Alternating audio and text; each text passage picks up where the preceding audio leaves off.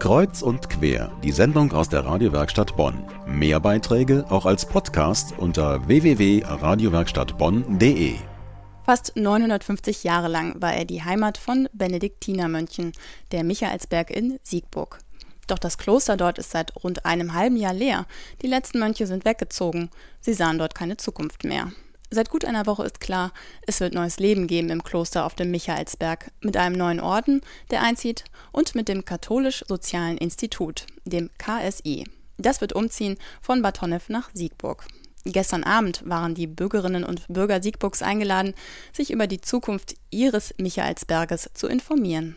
Das Foyer des Stadtmuseums platzte aus allen Nähten. Rund 300 interessierte Bürgerinnen und Bürger waren zusammengekommen, um aktuelle Neuigkeiten zur Zukunft des Michaelbergs zu erfahren.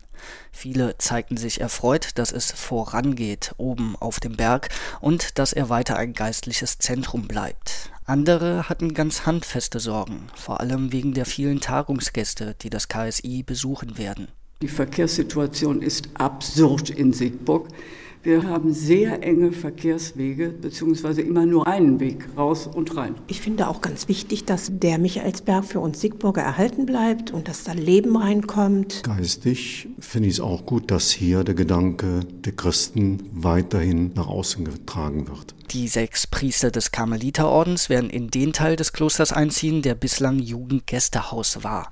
Das Edith Stein Exerzitienhaus bleibt erhalten, wo es war zusammen mit dem KSI, so heißt es offiziell, ein Dreiklang christlich-spirituellen Lebens. Generalvikar Dominik Schwaderlapp. Nun, es ist ein Ort, der nicht nur von außen weithin sichtbar ist, sondern es geschieht dort auch geistliches Leben. Das heißt, die zunächst mal sechs Karmeliten, die werden zunächst in der Kirche beten, sie werden dort Gottesdienst feiern, sie werden Beichte anbieten, Anbetung anbieten. Das heißt, es wird ein wirklich geistlich durchliebter Ort sein.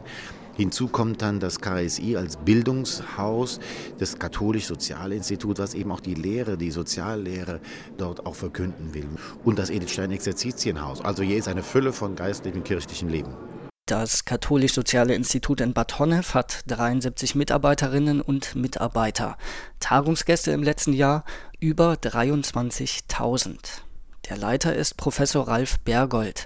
Mit dem Umzug auf den Michaelsberg wird sich für das Haus vieles ändern, manches aber auch nicht. Zunächst einmal ist es ja ein Ort, wo ein spiritueller Impuls in die Gesellschaft hineingeht. Und das ist eigentlich das, was wir mit unserer Bildungsarbeit auch versuchen zu machen. Ich sehe schon auch die Zusammenarbeit mit der geistlichen Gemeinschaft und mit dem Exerzitienhaus, dass da nochmal neu auch über Bildungsarbeit geredet werden kann, auch neu nochmal über Wirken von Kirche in Gesellschaft.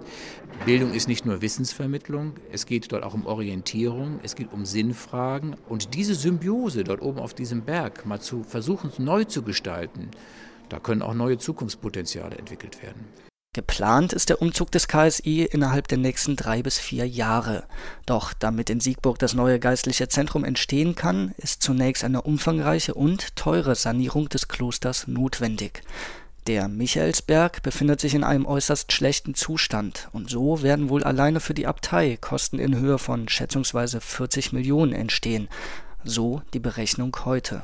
Das waren Informationen von Christian Klünter zur Zukunft des früheren Benediktinerklosters auf dem Siegburger Michaelsberg